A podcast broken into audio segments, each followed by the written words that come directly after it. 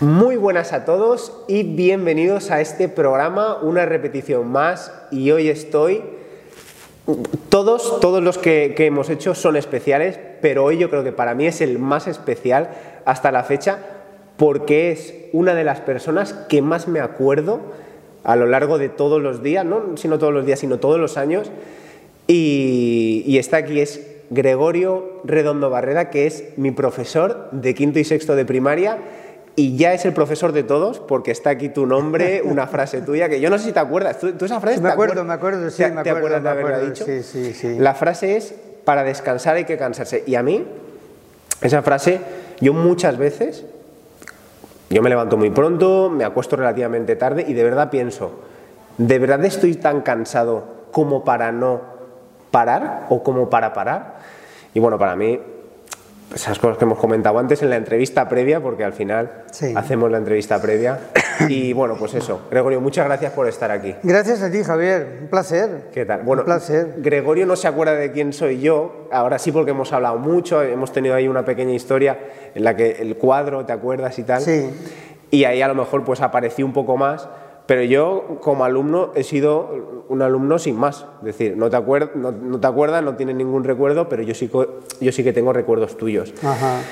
Y me gustaría preguntarte, ¿tu etapa de profesor es vocacional, no es vocacional? La enseñanza, ¿tú por qué fuiste profesor? Sí, sí, sí, sí, sí. En mi caso, yo mm, creo que ha sido mm, eh, vocacional totalmente. Totalmente. Yo siempre suelo decir que mm, cuando estaba de maestro, de profesor, cerrabas la puerta y allí en la clase eras Dios. podías hacer todo lo que tú quisieras. Entonces es una profesión muy creativa. Eh, por supuesto que tienes que seguir pues, un, un currículum, tienes que seguir unas, unas programaciones, pero a mí me gustaba siempre hacer las clases entretenidas, divertidas. Si, si hacía falta hacer el tonto, hacía el tonto, si había contar un chiste, contaba un chiste.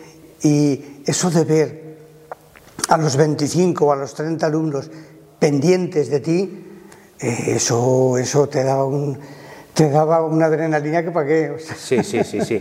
Yo antes lo hemos comentado, eh, por- a lo largo de la historia, de mi, de mi corta historia, hemos tenido profesores y del profesor que más me acuerdo eres tú, por supuesto, por, por eso estás aquí también, pero es que fue el primero en enseñarme a pensar, qué bueno. en, en- en ir más allá. Esto en la universidad lo hemos comentado, en la universidad sí que te enseñan a, oye, esta información es Sí. buena, esta no. Y yo me acuerdo ya en primero de carrera, digo, "Ostras, si yo esto yo ya lo hacía. Si esto yo ya lo hacía. Claro. Yo no sé si te acuerdas, Gregorio no es que pusiese exámenes, es que nos acribillabas a exámenes. en, quinto, en quinto y sexto. Cada dos semanas, examen, pero examen de todo. Sí. Una barbaridad. Y fue, fuiste el primero en el que cuando íbamos de excursión, Ah. también También. hacías exámenes. Claro. Claro, el examen, yo por lo menos para mí en este caso era lo peor. Un examen es, pero te obligas a fijarte. Claro, ese era el objetivo. Eso es. Y efectivamente, yo con mi mujer hablo, y cuando vas por ahí, ostras, ¿cómo puede ser que te hayas fijado en esto? ¿Cómo Claro, puede ser que te hayas fijado en esto? Claro, claro, Y claro. eso yo, gracias a ti, lo, lo pude hacer. Esta, este tipo de método de enseñanza, tú lo tienes, oye, voy a hacer esto, voy a hacer lo otro, o te sale de manera natural. Me sale, me salía de manera natural. Yo estaba esperando que me hablases, me comentases aquello de la pregunta de oro. La- no, es que la pregunta de oro fue posterior a mí. Ah, sí. Tú Pero- contigo no fue la pregunta no, de oro. La pregunta de oro fue posterior. Conmigo era gesto de atención. Sí, gesto de El atención. gesto de atención para que todo el mundo se Sí, callase. sí, sí. Que a lo mejor estabas así y, y es que de verdad lo, lo apliqué, ¿no te lo dije una vez que lo apliqué? No me acuerdo. Estuve en un campamento en Sevilla Sí. y claro, Gregorio siempre ha estado aquí en mi Ajá. cabeza. Y lo apliqué. Gesto de atención. ¡Pam! Ah, te lo copié. qué bueno. Esto, digo, esto lo decía mi profesor porque no, sal- no salió de mí, salió Sí, de ti. sí, sí, sí, y la verdad que eso es al final para que la- los chiquillos estén atentos.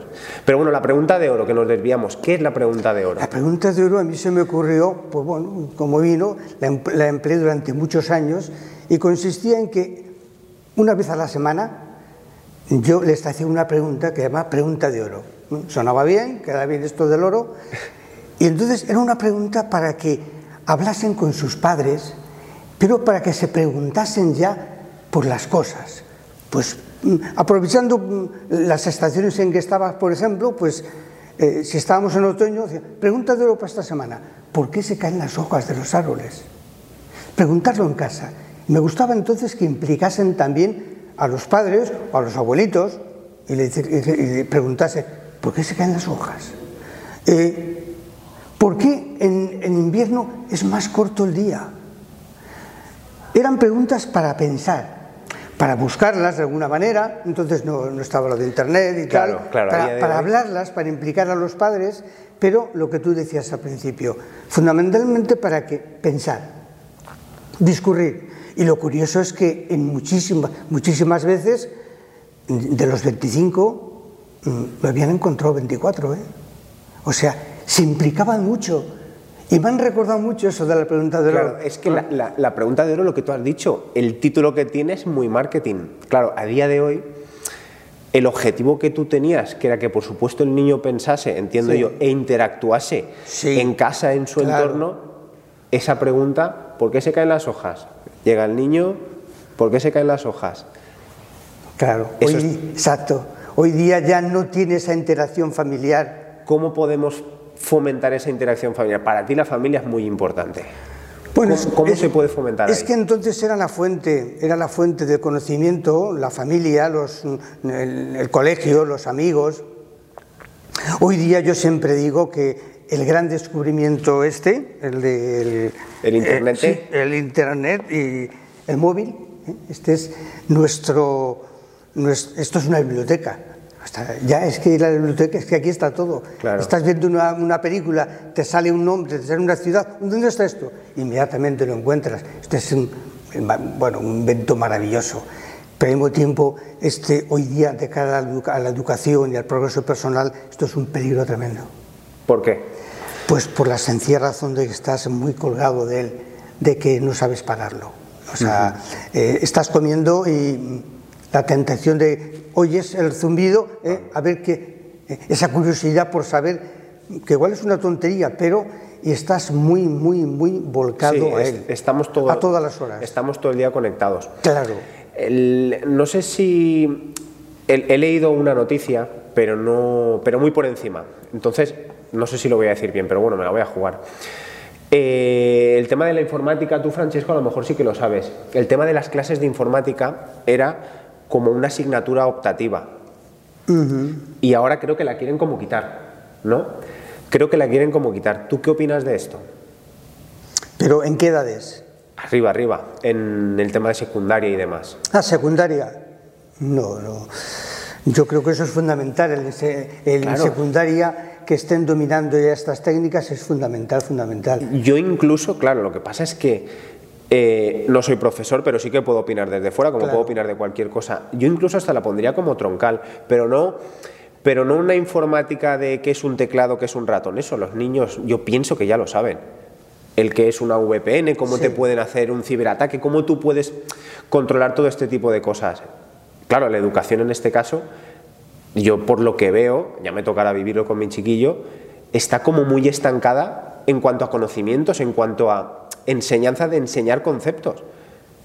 Y las cosas están evolucionando. Tú fíjate, la pregunta de, hora, de oro ahora se quedaría obsoleta. ¿Cómo plantearíamos bueno, yo, en estos tiempos ya lo plantearía directamente relacionada con el móvil. Claro. Con el móvil. Es no ya en, buscar la, la, intervención familiar, Sí, para, otras, para algunas cosas sí, pero para otras es tu búsqueda personal de cómo encontrar, ¿eh? cómo aprender lo que está ahí en un aparatito, un aparatito y que tú puedes lograrlo. Porque ahora, claro, hay que, hay que enseñar a aprender. Exacto. Hay que enseñar a aprender. Eh, ya aquello de aprender de memoria, aprender de memoria, no, no hace falta, no hace falta tanto. Exacto. Enseñar a aprender. enseñar a aprender. Lo que pasa es que luego al final el alumno se tiene que regir por, oye, esto tú sabes, oye, esto tú no sabes, y esto se evalúa a través de un examen. Ya. Esa es la, ese es el, la pena, por así decirlo. Sí, sí, sí. Es que ahí también tiene que evolucionar mucho, ¿eh? ¿Y cómo podría evolucionar? Porque los, los controles y los exámenes Eso ya mm, objetivos de lo que sabes, de lo que has aprendido, desgraciadamente eso tiene que evolucionar mucho porque, mm, porque estamos ahí muy cosificados en un sistema todavía ya arcaico, arcaico superado. Claro, claro, porque al final, mm, yo no sé, pero matemáticas y todo esto, por supuesto, hay que saber sumar, pero sin menospreciar a nadie, pero literatura, por ejemplo, eh, los juglares, etcétera, Sí. tú toda esa información la puedes obtener, como tú dices, a un clic. Perfecto. ¿Que quieres, ¿Que quieres aprender? Pues oye, buscas aquí, buscas allá. Sí. Yo creo que lo que tú dices es enseñar a aprender, pero ¿cómo se evalúa eso? Es ahí el- el- la, la dificultad que yo veo, que no soy profesor, no me dedico a la enseñanza, pero sí que veo que hay ahí esa carencia, Sí. que al final se enseña a memorizar. Claro, Mi hermana, eh, a nivel estudiante, brillante, le encanta estudiar, ha sacado siempre súper buenas notas, pero ahora, pues bueno, en este caso está de profesora, está también aquí con nosotros, pero también tengo amigos que han sido alumnos brillantes y luego a lo mejor no pueden encontrar un trabajo. Y han sido alumnos brillantes y, y- Sí. y han sabido vomitar esos conceptos. La vida real es diferente a la enseñanza. claro. ¿Cómo podemos hacer que esto sea, que esto sea así de práctico en el colegio? ¿Tú qué ideas propondrías?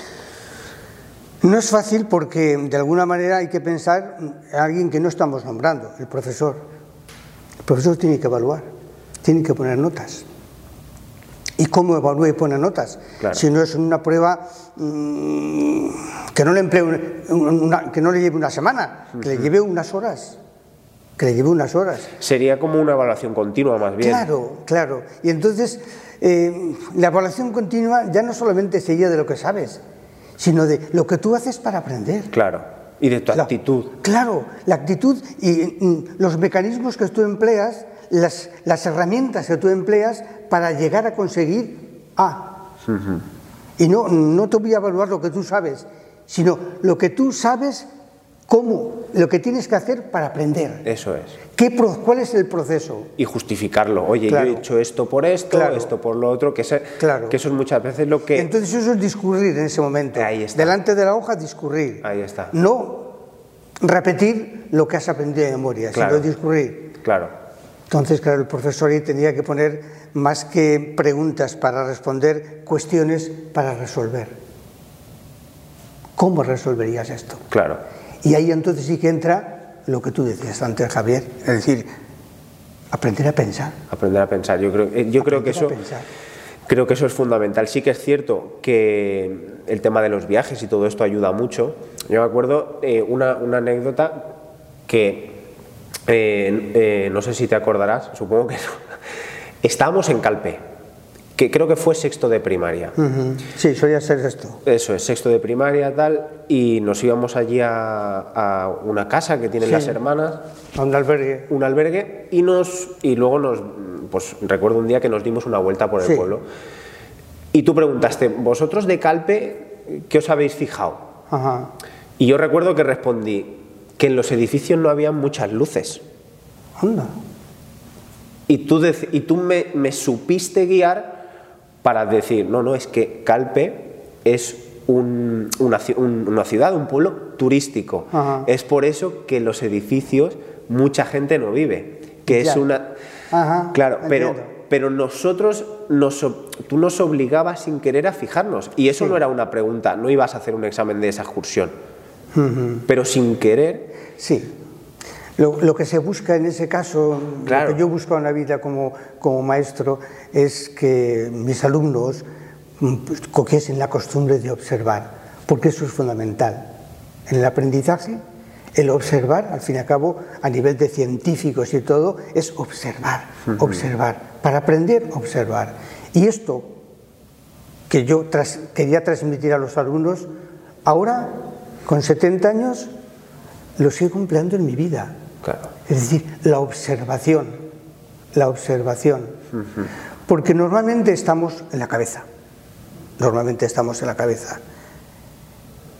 Y no caemos en la cuenta de que mm, la fuente de, la fuente de información nos viene desde fuera también. sí. Todo lo que escuchas, lo que ves, lo que tocas, lo que sientes. Entonces amplías las fuentes de información no solamente a tu mente, sino a, todo lo que te viene. Sí, sí, sí, sí, sí. No solamente incluso de fuera, sino de tu interior también. Está claro, está claro.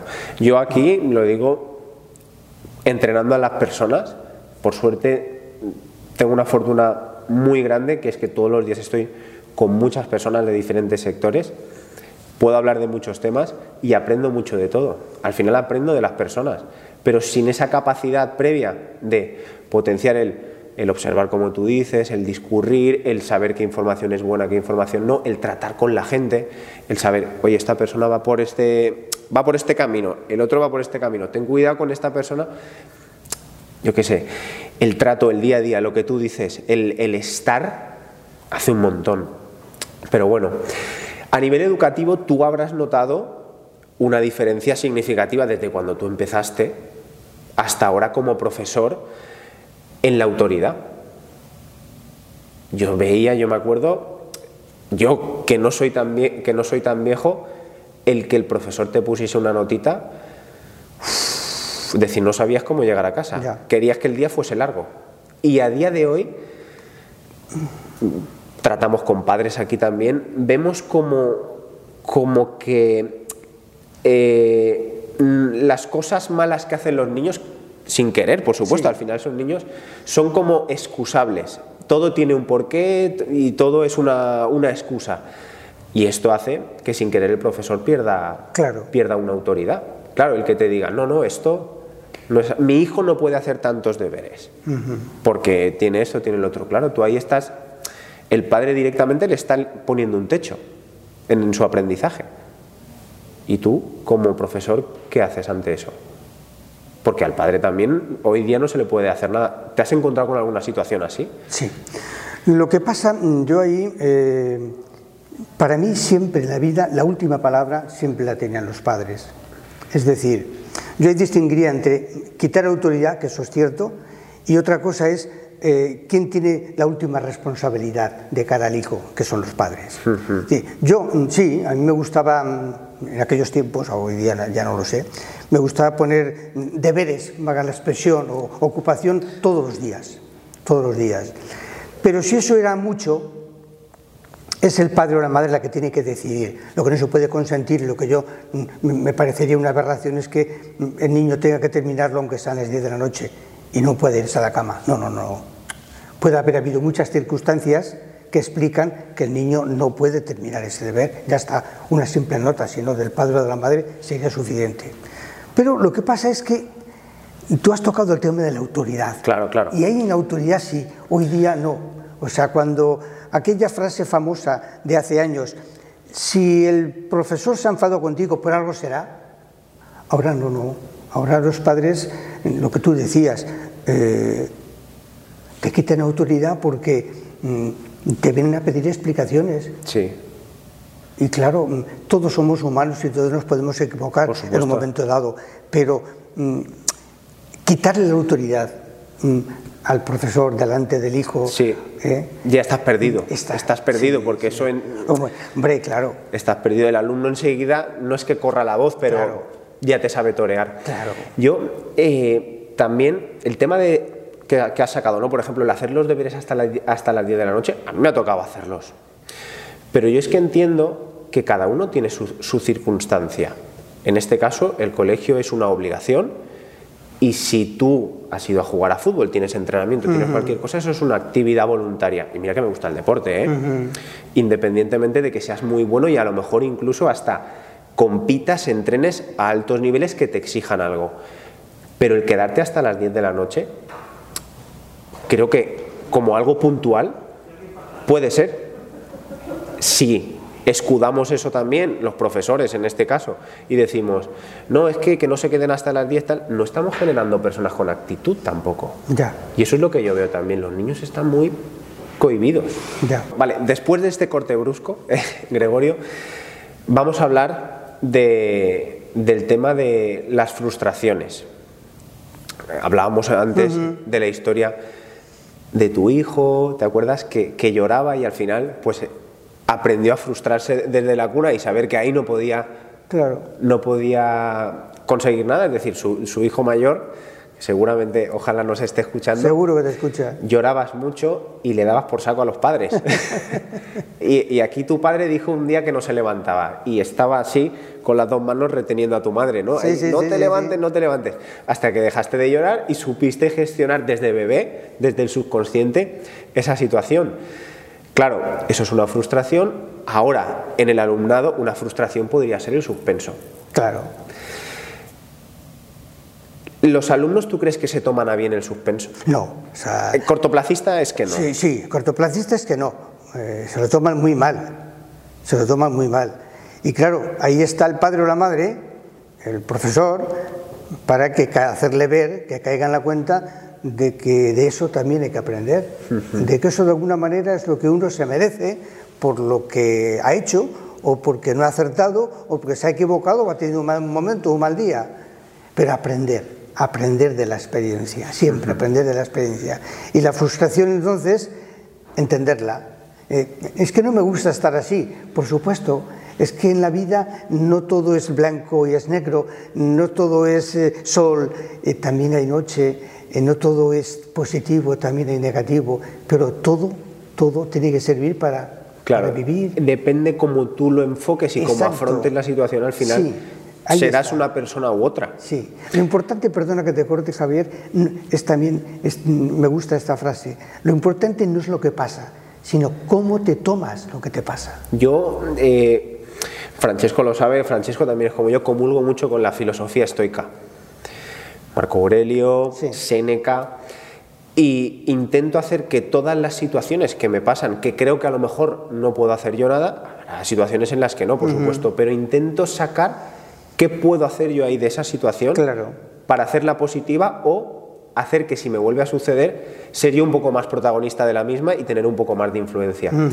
Claro, con este tipo de cosas, ¿qué pasa? He suspendido o me han suspendido. No, no, lo malo, eso es de los demás. Claro, no debe de haber algo más enriquecedor que un alumno que progresa, no desde, no desde el, el suspenso tiene por qué ser, sino desde el 7, incluso hasta el 10. Se está esforzando y al final el profesor es partícipe y protagonista también en primera persona y en tercera de esa evolución del, del alumno. ¿Has tenido muchos alumnos que les has ayudado a progresar? ¿O has tenido más alumnos que simplemente les has guiado, ellos mismos han sido autómatas y poco a poco han ido progresando? ¿O al revés? ¿O han ido empeorando? ¿Qué tipo de perfil de alumno has tenido tú? Bueno, yo he tenido de todo, pero a propósito de lo que dices, me quedaría más bien efectivamente en los que he ayudado a progresar, los que mm, a partir de ellos, de su propio esfuerzo, han querido mejorar y tú, pues bueno, has estado cerca para estimularles, para animarles, para apoyarles. Sí, yo me quedaría, aunque tienes de todo, ¿eh? es una- un abanico variado, pero en principio me quedaría más bien con, con ese, ese tipo de, de alumnos que he tenido mm, con abundancia. En este caso son alumnos, normalmente lo- donde más has estado es en quinto y sexto de primaria, ¿no? Sí, ahí he estado como 20 años, en Como quinto y 20 sexto. años. Y la progresión del alumno o la mejora del alumno también va muy ligada a la familia, a cuando en su entorno es partícipe. sí, mucho, mucho, mucho, mucho, mucho. Hace, influye muchísimo. Influye Ense- muchísimo. Enseguida se nota. Ense- enseguida se nota. Y claro, el, el- el alumno o la alumna es pequeño, no se entera de todo este tipo de cosas. Luego al final, pues eso, como, como sucede ahora, ¿no? Cuando dejas la semilla, llega un momento a lo mejor que dices, ostras, ¿esto de, de dónde viene? Pero el entorno, que en este caso es la familia, tú sí que puedes hablar con ellos directamente y favorecer. ¿Qué dirías tú que es un entorno favorable para el alumno y qué es un entorno desfavorable para el alumno? Tan sencillo, tan sencillo como dedicar tiempo a tu hijo, dedicar tiempo a tus hijos, eso es fundamental. Eh, preguntarles y escucharles, preguntar y escuchar, así de sencillo. Si dedicas tiempo ¿eh? y estás dispuesto a, a- a responder, a dialogar, a, a comentar, pues eso hace muchísimo, eso hace muchísimo porque ya el, el alumno, eh, el hijo, la hija, siente que está apoyado, que está apoyada, que tiene un respaldo detrás del padre, de, la madre. Y lo que enseguida se nota cuando mm, coincide en general, que los alumnos que peor van son los que notas que detrás no, no tienen ese apoyo. Pero claro, también pueden haber, pueden haber alumnos que no les vaya bien y que tengan ese apoyo y que la cosa no tire para adelante, ¿no? Hay, yo recuerdo que a lo mejor yo podría estar delante de un libro y no querer estudiar. Y mi madre me, era la que me decía, ponte delante del libro, tal. Ahí la situación es más compleja, oye, que mi hijo no quiere. ¿Cómo podríamos ayudarles ahí? Es que no quiere, es que mi hijo no quiere hacer esto. ¿Cómo puedo yo, tú, alguna estrategia, alguna propuesta que, dirías ahí para ayudar a las familias? Claro, lo que tú dices mm, es el típico mm, hacer codos que decíamos antes, hacer codos. Pero afortunadamente también, y más en quinto y sexto también, pues recuerda que no era tanto hacer codos. ¿eh? En secundaria ya ahí ya, y sobre todo antes, es otra cosa. Pero en quinto y sexto era hacer cosas, hacer cosas, eh, hacer fichas, eh, hacer, contestar preguntas, no era, no era hacer codos, de estudiar, estudiar, estudiar. Y incluso lo, que decíamos antes de la, famosa pregunta de oro, buscar, en buscar, enseñar a aprender, eh, a, preguntarse, a, cuestionarse. Eh, o sea, búsqueda, búsqueda, búsqueda, más que hacer codos. Por eso también puede ser que de quinto a sexto, en este caso de sexto a primero de la ESO, el alumno note un cambio muy grande. Yo recuerdo, no es que notase un cambio muy grande, pero sí que noté que tenía que estudiar. Ya. Cosa que antes. Eh, por ahí. ¿Sabes? Cosa que antes sí. Sí. Había que estudiar, pero lo que tú dices, no tanto. No era tan protagonista el estudio como lo es en, la ESO en este, en Era este de una manera más aprendías de una manera más dinámica, más activa, más activa, más participativa. Exacto. Pero en secundaria mm, son, pasas mm, a unas materias, eh, más que materias que también las tenías en, quinto y sexto, pasas de un profesor, como quien dice. Sí, es verdad. A estar tú en una clase y que te entren y entonces cambia mucho, cambia mucho. Mm. Sí. Tampoco, tampoco entonces podrás eh, conocer tanto al alumno. Claro, claro. Claro, porque entiendo yo que habrá algún informe de alumnos en el que diga, mira, pues a lo mejor este chico, esta chica destaca en castellano, pero le cuestan un poquito más las matemáticas. Ahí tú cuando recibes ese informe sí que puedes un poquito manejártelo por aquí y por allá, porque al final das las matemáticas o das la lengua también, pero ahí arriba cada uno, en la ESO me refiero, el que da matemáticas da matemáticas, esto es lo que hay, yo doy castellano, esto es lo que hay. Claro. El cambio es muy, muy, muy, muy brusco. Pero sin embargo, si tienes esa base de aprender a pensar, sí. con eso puedes ir un poco al fin del mundo tú aprendes, oye, matemáticas, pues a lo mejor le tengo que dedicar dos horas. Y a lengua no hace falta que le dedique tanto. Claro. Porque te conoces tú. Pero bueno, eso es algo que es triste, a lo mejor hay gente que nunca se da cuenta, pero es triste que nos damos cuenta que lo tenemos cuando ya lo hemos pasado. Pero bueno, es lo que hay. Ya no solamente incluso el aprender y el estudiar, sino tú imagínate, ayer por ejemplo, ayer eh, estaba en una, en una reunión haciendo un taller y poníamos frases de Aristóteles.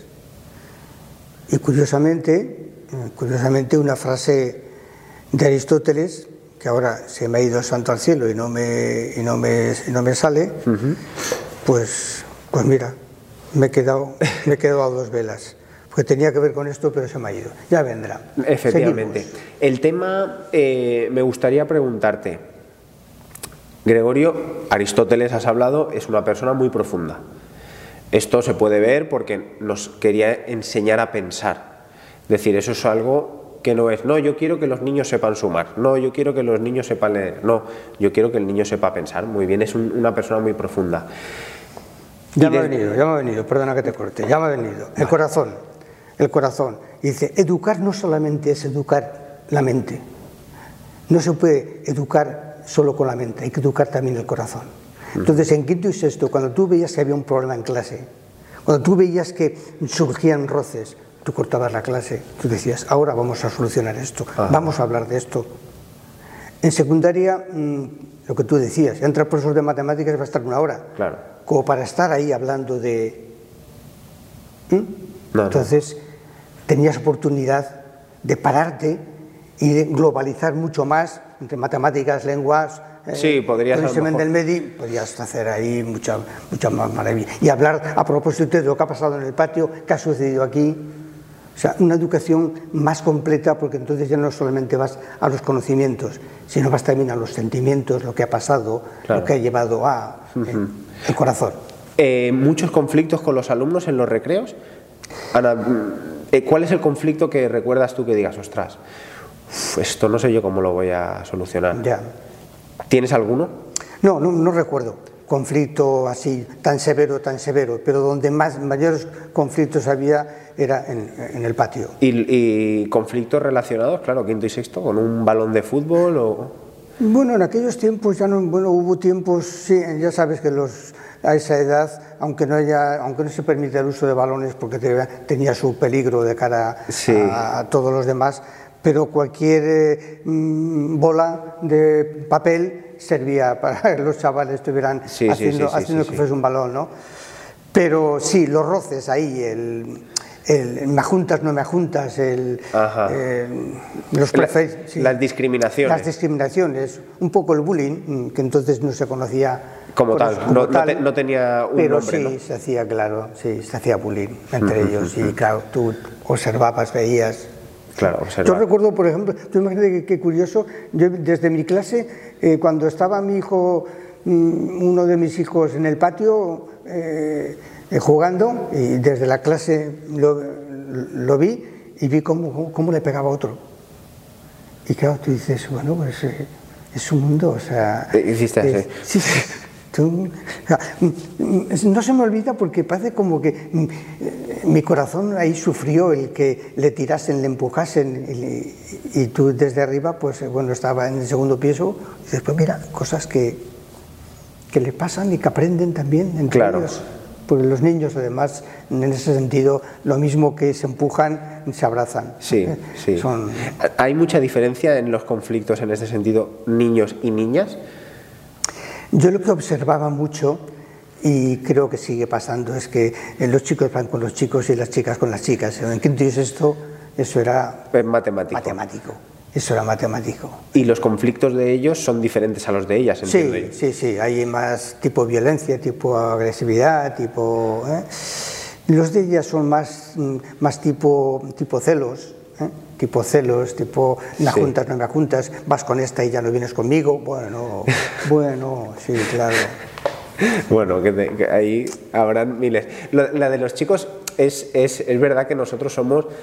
Eh, de te pega una patada y llega el otro y te la reama, te la reama fuerte.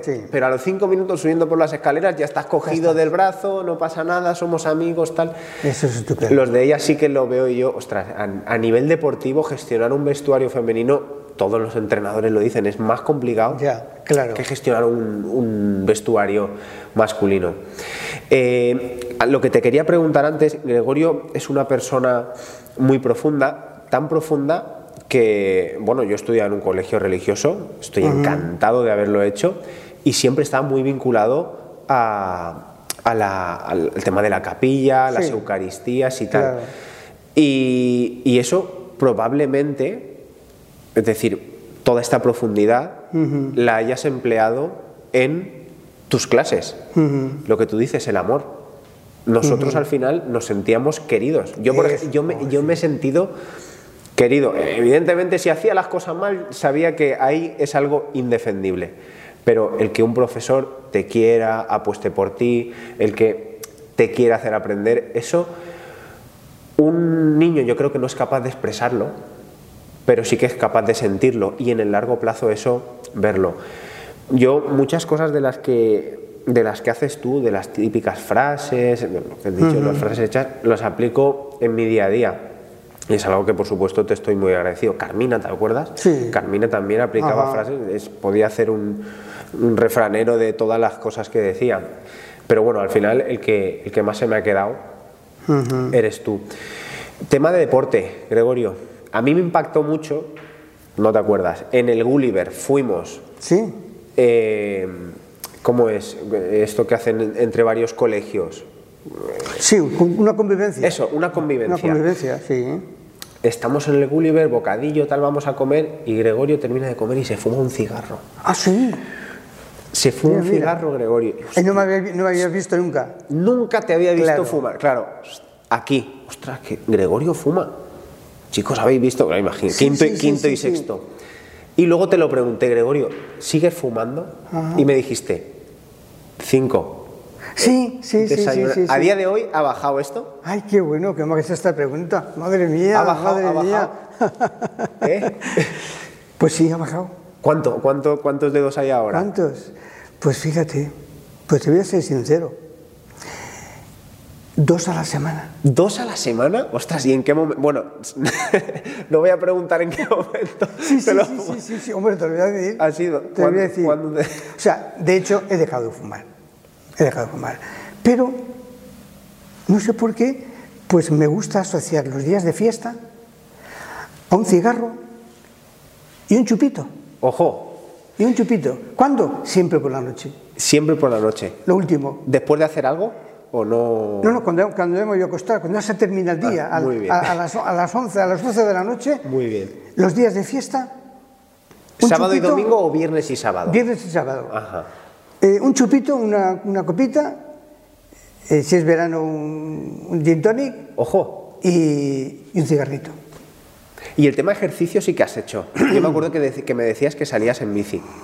¿Esto, ¿Esto lo has hecho siempre o una vez ya...? Siempre, eh, siempre, siempre. La bici siempre me ha gustado, pero ya no sé qué es mejor, si la bici por ahí fuera o la bicicleta estática, porque ahora en invierno, Ah. durante cuatro meses, noviembre, diciembre, enero y febrero, hago bicicleta estática. La tengo en casita Muy bien. y hago, bueno, solo media hora, pero ya, ya está bien. Media hora pedaleando, me sudo la camiseta a la ducha. Todos los días. Todos los días. ¿Hoy ya lo has hecho? Eh, no, por la tarde Ah, muy bien. por la tarde, en plan ve- vespertino. Muy bien. ¿eh? La ducha, el pijama y ya estar tranquilamente en casa. Muy bien. Y me hace mucho bien. Y además tengo la costumbre de hacer la, la bici con cascos, con cascos y oyendo música mora. ¿Música cómo? De marcha, de marcha mora. Sí. De marcha mora. Me encanta. Moros y cristianos me encanta. Madre mía. Y la música de marcha mora, Te encanta. Chimbo, eh, Cisco, me encanta, me Te- encanta, me encanta. te pones ahí a mover Entonces, vatios. pedal- pedaleo al ritmo de la, de, la, de la marcha mora y disfruto. Y otra cosa, y otra cosa, eh, trato de estar observando lo que decíamos antes, en vez de estar en la mente dándole vueltas, no, estar disfrutando de la música, porque con los cascos lo demás me llena, y disfrutando del pedaleo y del sudor que noto en mi cuerpo, observando, observando. Sí, sintien- sintiendo, sintiendo, sintiendo. lo que estoy haciendo. Muy bien. Creo que es fundamental. En, Sí, sí, sí, sí, sí, sí, sí. ¿Esto llamaría gimnasio o esto lo Sí, llamas? gimnasio está bien. Gimnasio está bien. Es fundamental el trabajo en el gimnasio, el observar tu cuerpo, tu cuerpo.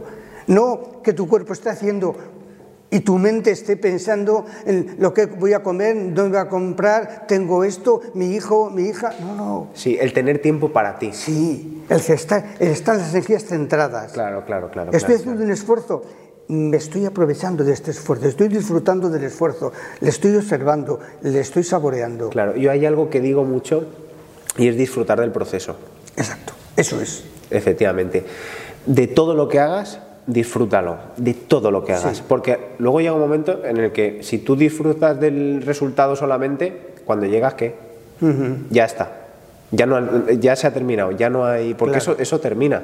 Pero si tú disfrutas de todos los pasos, aparte de que estás aprendiendo, Sí. aparte de que estás observando, es que estás ganando vida. Claro. Estás ganando vida. Estás disfrutando ahí plenamente. Eso y es. para disfrutar plenamente con los cinco sentidos. Hoy día, hoy día yo practico mucho mindfulness. Eso es. Está de moda la palabra y tal. Entonces yo hago varios talleres. Cada 15 días hago, en la asociación de vecinos Sí. hago, hago un taller de mindfulness y me vienen 20 personas, cada 15 días. Y en resumidas cuentas, mindfulness se reduce a que lo que estás haciendo, lo estés haciendo plenamente. Lo que decía ya la mamá o la abuelita, pero estate en lo que estás. Bueno, pero entonces con los cinco sentidos. ¿Qué quiere decir con los cinco sentidos? Que ojo, que si estás haciendo un esfuerzo físico, estés metido dentro de ese esfuerzo físico y no vayas a dejar a tu cuerpo estar trabajando, trabajando, trabajando y tu mente, para otro lado. Y tu mente no está ahí, por favor, no, hombre, no, con los cinco sentidos. Y los cinco sentidos también con tu mente. Sí, yo, eh, el tema de la música, yo salgo a correr mucho, ahora me estoy preparando una carrera de 100 kilómetros. Caramba. De 100 kilómetros, nada más y nada menos. Esperemos que salga bien. Y yo salgo sin música. Ajá. Porque a mí me gusta hasta sentir el, oído de, la, de cada, de cada pisada. Sí, sí, sí, sí, sí. Me encanta sentir. Aquí corro por el barrio, el tranvía, el tren, tengo todos, veo hasta dónde está la grieta del suelo y me encanta, me encanta. Ahora, por, por no desviarnos del tema, Gregorio, deja de ser profesor en el colegio, pero sigue enseñando. Y haces lo del mindfulness. Y eres una persona con una agenda súper apretada. Bueno, el otro día cuando te dije, Gregorio, me gustaría tal, puede ser por la tarde, no, por la tarde tengo una videoconferencia. Es decir, para todas esas personas que se van a jubilar y todo esto, ¿qué les dirías? ¿Qué les dirías? Pues fíjate, yo últimamente lo que digo es que tengo 70 años y me queda mucho por aprender. Porque, ojo, yo he sido maestro, yo he sido maestro, pero resulta que mm, yo he enseñado pues lo que entonces tocaba enseñar y que a mí me enseñaron lo que tocaba enseñar. Pero ahora mm, te das cuenta de que hay cosas que tienes que desaprender. ¿Qué desaprender? Desaprender. ¿Qué cosas desaprender? Desaprender cosa más sencilla como esta te vas a quedar impresionado. Porque claro, yo a ti, cuando eras niño, yo te decía, hay que querer a los demás, hay que ser amigo de todos, por supuesto. Pero había algo que yo no decía y que he aprendido después de mayor, y es, al que primero tienes que querer del mundo es a ti. Anda. Pero si entonces lo que se llevaba es decir lo que tienes que hacer con los demás. Y ahora con 70 años estoy descubriendo que ahora el trabajo que tengo que hacer en mi vida es autoconocimiento, conocerme yo tal como soy, con mi historia, con mi infancia, quererme tal como soy y a partir de ahí seguir cambiando, seguir evolucionando. Bueno, pues tengo trabajo todavía. Con 70 años y tengo trabajo por hacer. Y más trabajo. Fíjate, y ya yo no me siento, yo no me siento maestro ya en el sentido de tener que enseñar a. No, me gusta más hoy día sentirme una persona que comparte. Ya. Que comparte. Yo cuando voy a hacer talleres, vuelvo, oh, vuelvo satisfecho, vuelvo lleno porque he aprendido de los demás. Eso. Pero lo tuyo es tan vocacional que tu presencia ya hace que aprendamos. Así lo siento yo. Fíjate todo lo que acabas de decir. ¿Te crees que no hemos aprendido? Es que es así, Gregorio. Es decir, tú vas a ser profesor siempre. Y en este caso, vas a ser mi profesor Siempre. Y yo siempre lo voy a ver así. Y yo ahora siento que aprendo de ti. Aprendo de todo. Qué bueno. Bueno. Qué bueno. Yo creo que nos podríamos tirar hablando. Horas, fíjate. Horas y horas. Y tenía miedo yo a la entrevista. Digo, a ver qué, qué, me va a hacer a mí Javier. Nada. Y mira, un placer. Tú me suspendiste, pero yo te apruebo. no. Tú necesitabas mejorar y eso, eso es. Bueno, todos necesitamos mejorar, eso es lo bueno. Oye, muchísimas gracias Por, por venir y me gustaría, ya estoy pensando en cuándo puede ser la siguiente. Cuando quieras. Bueno, eh, Gregorio, mi profesor de quinto y sexto de primaria, gracias por venir. Encantado, gracias. Suscribiros, comentar y todo, pero bueno, que esto ya es un placer. Y gracias por ser como eres. No, no, no, no. Eh, eh, algo tienes que ver tú. Ser como eres, ¿eh? Me Algo parece- tienes que ver tú. Me parece fantástico y estupendo. Bueno, Sigue así. muchas gracias. Chao. Oye, Hasta pronto.